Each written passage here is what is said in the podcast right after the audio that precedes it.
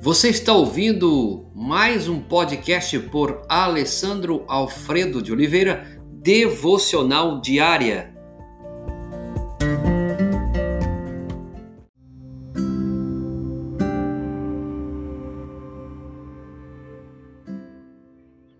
A comunicação que elimina os ruídos. Provérbios capítulo 18, verso 21. A morte e a vida estão no poder da língua. O que bem a utiliza, come do seu fruto.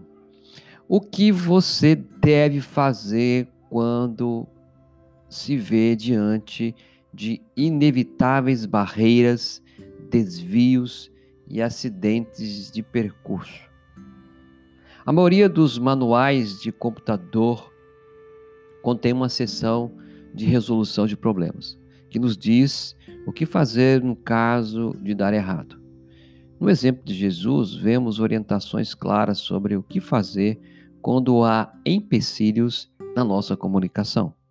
O que você tende a fazer quando enfrenta um ataque da crítica? Contra-ataca? Contra-atacar?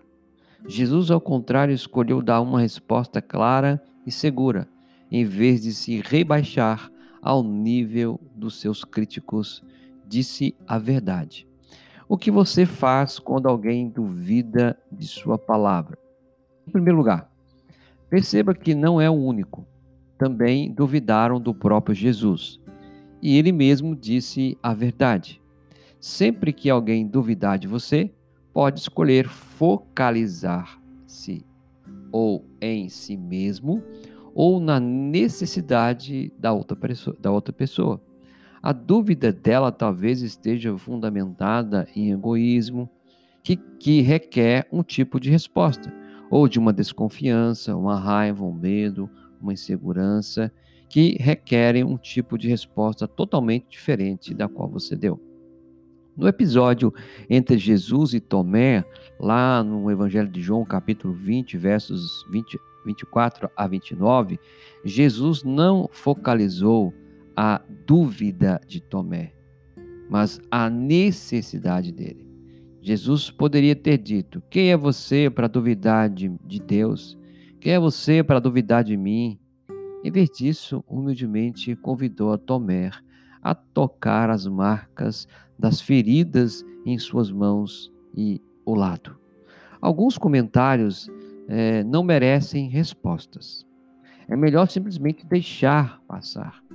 A crítica, às vezes, deve ser respondida, mas a crítica é, sarcástica ou zombadora nunca merece resposta.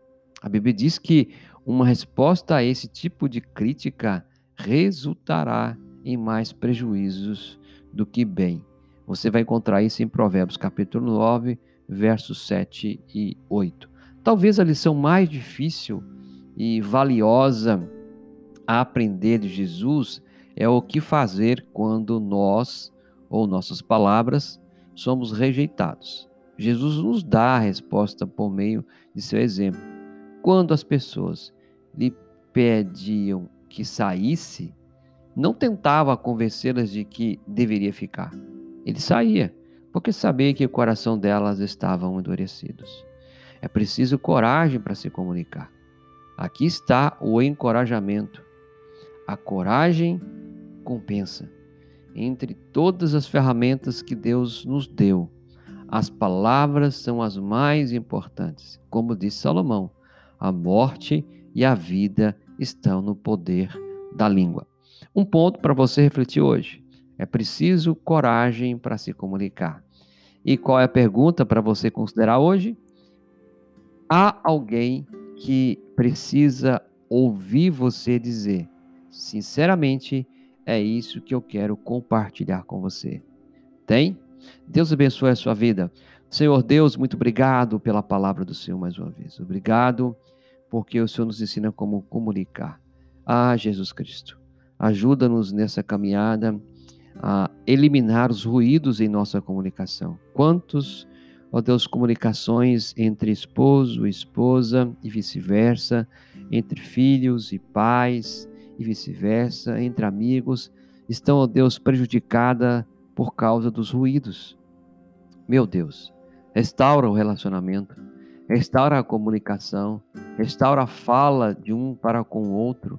Alguns estão vivendo isolados, não falam um com o outro. Ajuda, Senhor, nesse processo, que haja cura, que haja restauração sobre essa vida e sobre essa casa.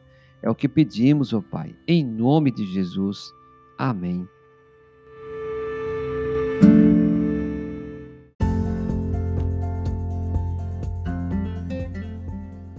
Você ouviu mais um podcast devocional diária?